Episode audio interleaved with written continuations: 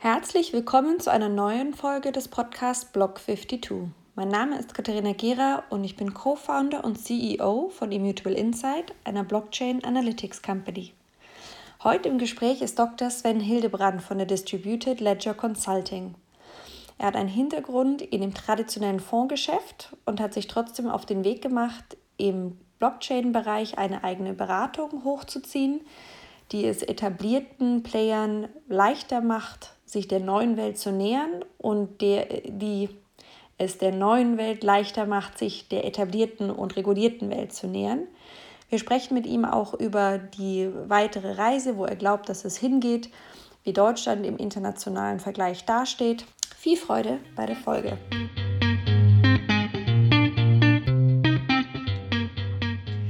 Herzlich willkommen zum Podcast Block 52. Mein Name ist Katharina Gera und ich bin Co-Founder und CEO von Immutable Insight, einer Blockchain Analytics Company. Heute freue ich mich auf ein Gespräch mit Dr. Sven Hildebrand von der Distributed Ledger Consulting.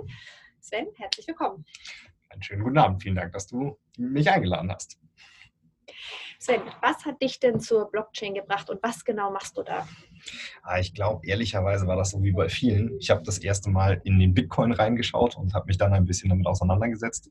Und äh, ich habe ehrlicherweise ein bisschen gebraucht, um dieses generelle Konstrukt zu verstehen, weil ich nicht aus der Technik komme. Ähm, aber nachdem ich verstanden hatte, was die darunterliegende Technik von dem Bitcoin eigentlich ist und was die eigentlich auch für andere Sachen machen kann, da war es dann um mich geschehen und äh, das seit mittlerweile dreieinhalb Jahren. Gibt es so einen Aspekt, der dich so besonders angefixt hat? Mm, ja, ich komme ja eigentlich so ursprünglich aus der Finanzindustrie, ja, irgendwie auch wie du ja mal. Ne? Ähm, und da gibt es halt ganz, ganz viele Prozesse, die so wie sie sind zwar schon Sinn machen, ähm, allerdings unheimlich paper-based, relativ wenig Digitalisierung da drin. Ähm, und das kannst du halt mit einer Blockchain-Technologie massiv verbessern innerhalb von kürzester Zeit. Okay.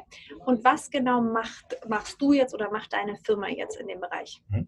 Ähm, wir sind in so einer Intersektion zwischen Regulatorik und äh, Technologie unterwegs. Das heißt, den Technologieunternehmen, die es in dem Space gibt, die sich so ein bisschen in die Finanzwelt bewegen, denen helfen wir bei den regulatorischen Herausforderungen, die es da gibt, beispielsweise Lizenzierungsverfahren.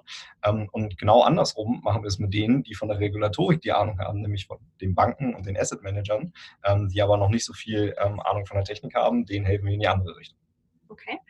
Und ähm, jetzt gibt es wahrscheinlich viele Projekte, über die du nicht sprechen darfst, aber gibt es denn vielleicht so ein, zwei Beispiele, ähm, was ihr konkret macht, worüber man so zumindest abstrakt sprechen kann? ähm, ja, in der Tat gibt es da relativ vieles, was confidential ist. Ähm, wir dürfen äh, offiziell sagen, dass wir unter anderem für die DK arbeiten, das ist ein etwas größeres Bankinstitut, ähm, äh, die wir beraten hinsichtlich der witzigerweise neuen regulatorischen Anforderungen, weil die halt mit den neuen regulatorischen Anforderungen ähm, da quasi Schulungs- bzw. Informationsbedarf haben. Ähm, das ist so sicherlich einer unserer größten äh, Kunden. Und dann gibt es noch ein sehr, sehr großes STO-Projekt, was allerdings noch nicht gelauncht ist, weshalb ich den Namen nicht sagen darf. Aber das wird man innerhalb der nächsten drei Monate live sehen. Okay, spannend. Ähm, wenn wir dann so ein bisschen abstrakter fragen, wo würdest du denn sagen, ist so momentan der größte der größte Need? Also was beschäftigt deine Kunden, egal welche Kunde es jetzt gerade am allermeisten?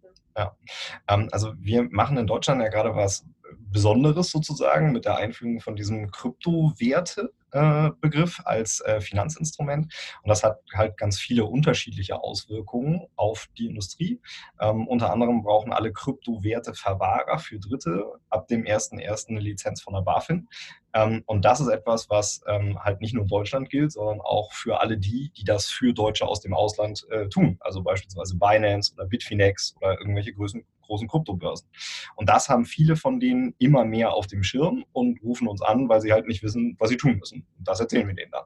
Jetzt kann ich mir gut vorstellen, dass eine Krypto-Exchange, die bisher einen Teil ihrer Daseinsberechtigung daraus gezogen hat, nicht reguliert zu sein, nicht Hurra schreit, wenn du ankommst und ihnen erzählst, was sie regulatorisch dann vielleicht anders machen müssten.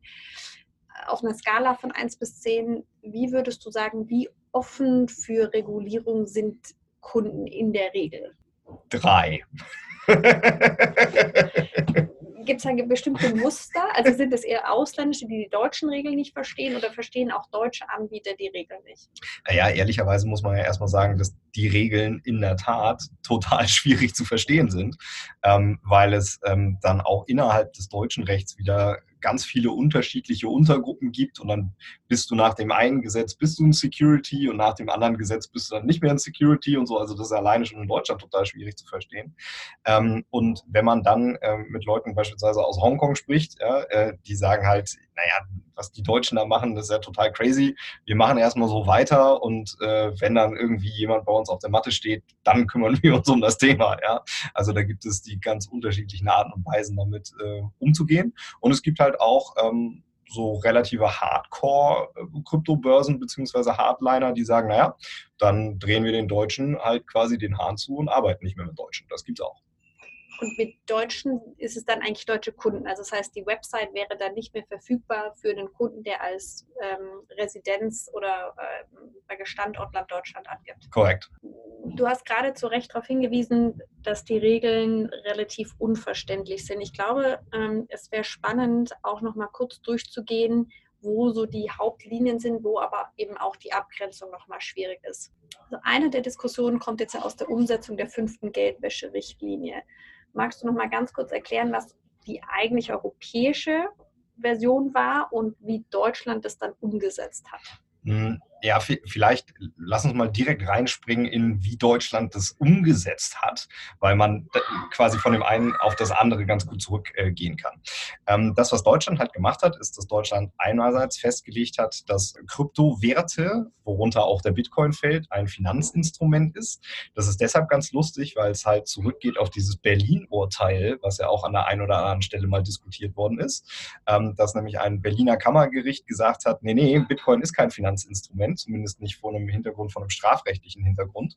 Ähm, und damit hat quasi die BaFin jetzt einmal Level Playing Field geschaffen, hat gesagt, Bitcoin ist ein Finanzinstrument, so und so zementieren wir das jetzt ein. Das ist also quasi der, der erste Schritt, den sie gemacht haben. Ähm, und sie sind halt weitergegangen als äh, andere Länder, ähm, indem sie halt die die äh, Geschäftstätigkeit des Kryptowerteverwahrens. Und wenn du halt ein Exchange bist, verwahrst du den Kryptowert auch immer, nämlich wenn du den Trade sozusagen für denjenigen machst, es sei denn, du bist eine Decentralized Exchange, aber das würde jetzt hier vermutlich zu weit führen. Genau, ist es halt so, dass du eine Lizenz wirklich der BaFin brauchst und in den anderen Ländern haben sie es halt anders geregelt und zwar nicht so, dass du eine wirkliche Lizenz brauchst, sondern so, dass du dich quasi meldest und mit der Meldung ist es dann getan. Ja, ähm, das ist so ein bisschen ein, ein Unterschied, den, den Deutschland da gemacht hat, der aber durchaus nicht immer nur Nachteile mit sich zieht. Okay, dann machen wir mal kurz zwei Fragen nochmal. Was genau, vielleicht so in Kapiteln oder grob beinhaltet dann eine Lizenz? Und das zweite ist, welche Vorteile siehst du auch darin? Ja, also wenn man eine Lizenz zum Kryptowerteverwahrer erlangen möchte, dann muss man das erstens vor dem 31. März der BaFin mitteilen, dass man das möchte. Das ist nichts anderes als ein Zettel und dahin zu schreiben, wir wollen das gerne.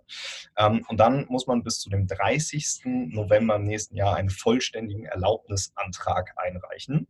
Und damit dieser Erlaubnisantrag die ähm, Chance darauf hat, positiv beschieden zu werden, ähm, gibt es verschiedene Grundvoraussetzungen, die man als Kryptowerteverwahrer mitbringen muss. Unter anderem sind das zwei Fit and Proper Geschäftsführer, also Geschäftsführer, die von der BaFin anerkannt werden, als ja, die können, die werden das wohl können. Ein äh, Startvolumen von 125.000 Euro, äh, die man quasi mit auf der Bank äh, äh, mitbringen muss. Genau, und das sind so die, äh, genau, und halt eine vernünftige Geschäftsorganisation, die nachzuweisen sein wird äh, im Rahmen von einem doch relativ umfangreichen Handbuch, was man dann mitschreiben muss. Okay. Das heißt, in der Abstufung könnte man so groß, äh, grob vornehmen, das ist natürlich nicht eine Vollbank, es ist auch nicht eine Wertpapierhandelsbank, die irgendwie vielleicht so grob 750.000 hat, sondern es ist so eine Art Einstiegslizenz in reguliertes Geschäft, könnte man das so sagen? Das ist genau richtig zusammengefasst. Ähm, der, der rechtlich richtige Begriff dafür ist es halt ein ganz normaler Finanzdienstleister. Ja, also du bist dann eine, eine Finanzdienstleistungsfirma ähm, und das ist der Einstieg in dieses ähm, Geschäft, das ist richtig. Wenn man sich dem Thema Security Token dann widmet, also wenn man rausgeht aus den reinen Cryptocurrencies, dann wird es allerdings äh, noch ein bisschen härter, äh, weil man dann dem Depotgesetz unterliegt und da schlagen voll alle Regelungen aus dem Depotgesetz durch. Das heißt, ich bin dann eigentlich relativ nah dran an der Wertpapierhandelsbank. Das ist korrekt. Jetzt kennst du ja den Markt äh, ganz gut ähm, und bist sozusagen einer der Pioniere in dem Bereich. Ähm, mir fallen spontan vielleicht drei, vier ein, von denen ich annehmen würde, dass sie sich um so eine Lizenz bemühen. Hast du ein Gefühl, sind es zehn, die daran arbeiten? Sind es zwei? Oder wie siehst du da momentan die Reaktion der Industrie? Weil man könnte ja auch meinen, dass es prohibitiv ist. Meine, es sind ja Anforderungen gesagt, man lohnt sich das, das zu holen. Ja, ich muss in der Tat ähm, äh, also ich muss in der Tat eine informierte Entscheidung darüber treffen, ähm, ob ich das machen will oder nicht. Und da gibt es unterschiedliche Geschäftsmodelle, für welche für die sich das lohnt, für welche für die sich das weniger lohnt, das sozusagen selbst zu machen. Ja? Wir haben jetzt gerade die Bewegung gesehen von der äh, Crypto Storage AG. Die haben ja extra in äh, Deutschland quasi eine eigene Firma aufgemacht. Ähm. Also der Schweizer Anbieter der Crypto Finance Group. Ne? Richtig, genau. Entschuldigung. Ja, ähm, der Schweizer Anbieter, richtig, der jetzt halt äh, nach Deutschland gegangen ist, halt um eben genau das erfüllen zu können. Das machen die natürlich aus dem Grund, weil sie sagen, Deutschland ist für sie ein wichtiger und ein relevanter Markt. Ja, und dann muss man das haben. Ja, ähm, das ist einfach nur eine Grundvoraussetzung. Ähm, genauso wie ich mit an Sicherheit grenzender Wahrscheinlichkeit davon ausgehe, dass alle, die halt auch in Deutschland beheimatet äh, sind, nur ein paar zu Namen, äh, Namen zu nennen, Finoa oder Tangany, ähm, das äh, sind Storage-Vertreter, die das sicherlich machen werden. Allerdings gehe ich auch davon aus, dass es relativ viele gibt, die im Moment gerade schon dran arbeiten, die wir allerdings noch nicht irgendwo haben aufpoppen sehen. Ja? Ähm, und du hast ja gerade so eine Zahl in den Raum gestellt, so von, weiß ich nicht, 5, 8, 10 oder so. Also ich schätze, dass es mindestens 20 sein werden, die es halt wow. halt, ja, ja, die es äh, für sich auf jeden Fall beantragen werden. Und ich glaube, ein ganz spannendes Modell für all diejenigen, die es vielleicht nicht selber beantragen wollen, aber trotzdem sich die Möglichkeit offen halten wollen, ist, dass man halt über einen Service Provider geht. Und das haben wir ja schon gesehen, auch in anderen Geschäftsmodellen, dass es sinnvoll sein kann, eben mit einem Service Provider für bestimmte Themen zusammenzuarbeiten. Gerade wenn Krypto praktisch nicht meine Kernkompetenz ist, ist die Frage Make or Buy ähm, sicher nochmal eine spannende. Wir haben vorhin einen Punkt vergessen, ähm, nämlich was, welche Vorteile glaubst du, kann diese Lizenz auch haben? Ähm, ich glaube in der Tat, und damit stehe ich manchmal, insbesondere bei sehr, sehr kryptolastigen Veranstaltungen, immer so ein bisschen ähm, alleine da.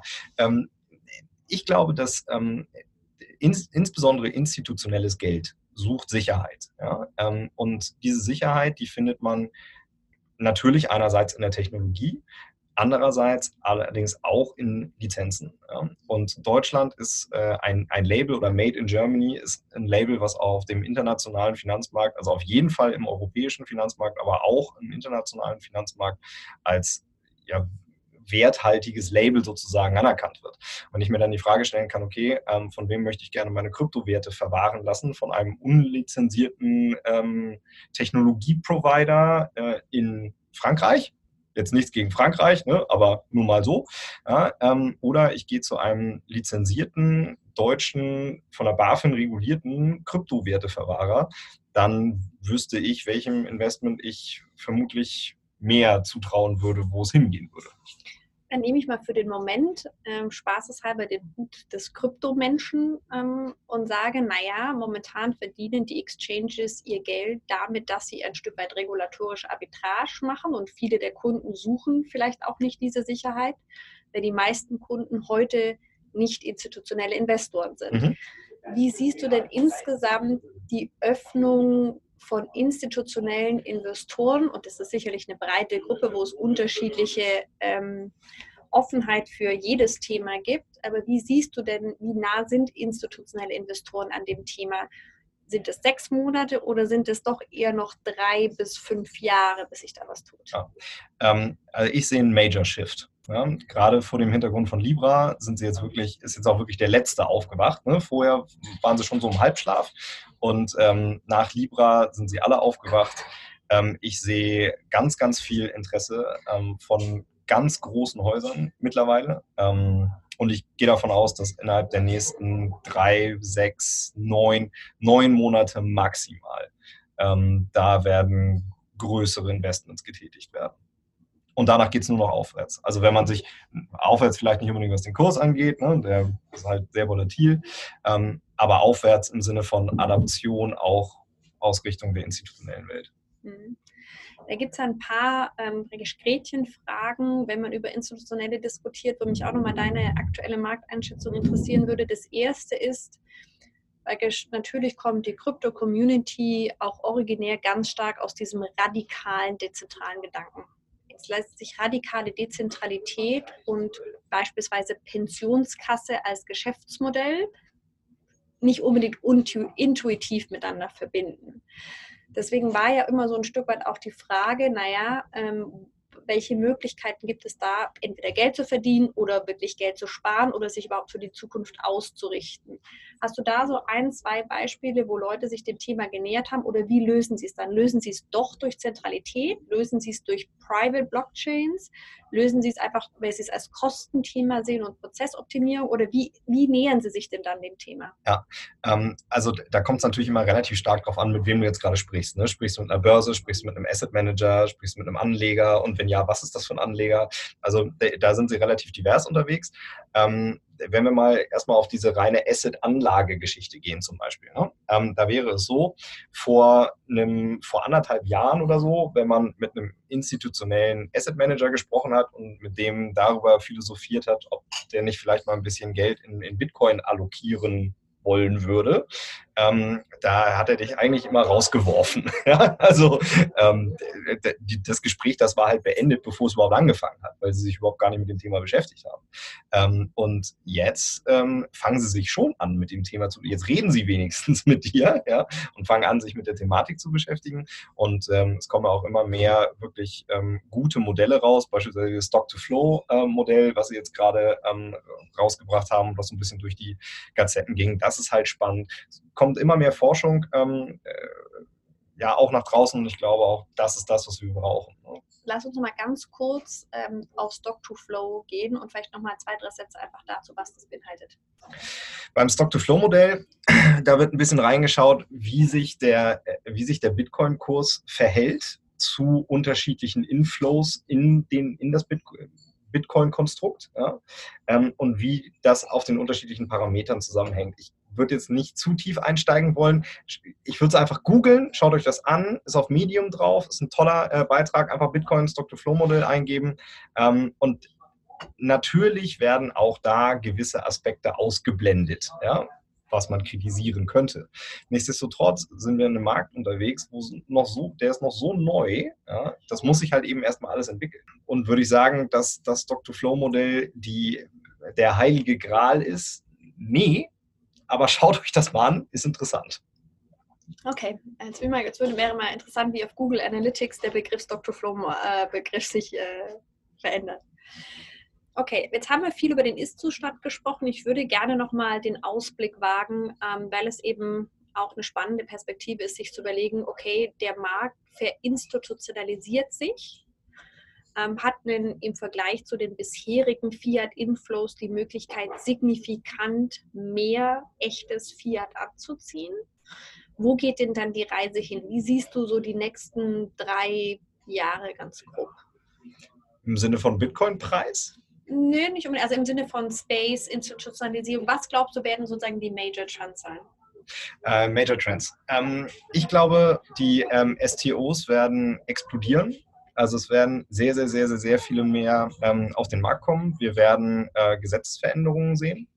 Ähm, und zwar in der Gestalt, dass ähm, innerhalb der nächsten drei Jahre, da mache ich jetzt mal eine Bold Prediction, ja, innerhalb der nächsten drei Jahre wird es Aktien und Fondsanteile komplett über Token auf Blockchains geben. Davon bin ich fest überzeugt. Ja. Und jeder Regulator, der es da draußen hört, so muss es auch sein. Das ist gut so. Ja. Ähm, das wird es innerhalb der nächsten drei Jahre geben und parallel werden ganz viele Administratoren, Fondsmanager, Asset Manager alle anfangen, die entsprechende ähm, Infrastruktur aufzubauen oder sich Leute zu suchen, die das halt für sie machen können. Ja? Mhm. Und da wird es irgendwann auch einen äh, spannenden Engpass geben. Ja? Also ähm, alle Leute, die sich jetzt quasi mit dem Thema auseinandersetzen, auf den richtigen Technologien unterwegs zu sein, ihr habt eine rosige Zukunft. Dann würde ich gerne zu ähm, unserer Abschlussfrage kommen. Ähm, du hast ja gesagt, dreieinhalb Jahre bist du ähm, jetzt im Space unterwegs. Dann hast du die Frage wahrscheinlich schon das ein oder andere Mal gehört. Sie ist auch traditionell unsere Abschlussfrage. Wer glaubst du ist Satoshi Nakamoto? Satoshi Nakamoto ist mein heimlicher Bruder. Und jetzt kriegst du gleich wahrscheinlich Eheanträge per E-Mail. Die Antwort hatten wir auch noch nicht. Ähm, Sven, ich danke dir für die, ähm, die Bold Predictions und die wertvollen ähm, Insights in die Szene und ähm, vielen Dank, dass du dir heute die Zeit genommen hast. Vielen Dank, dass ich da sein durfte.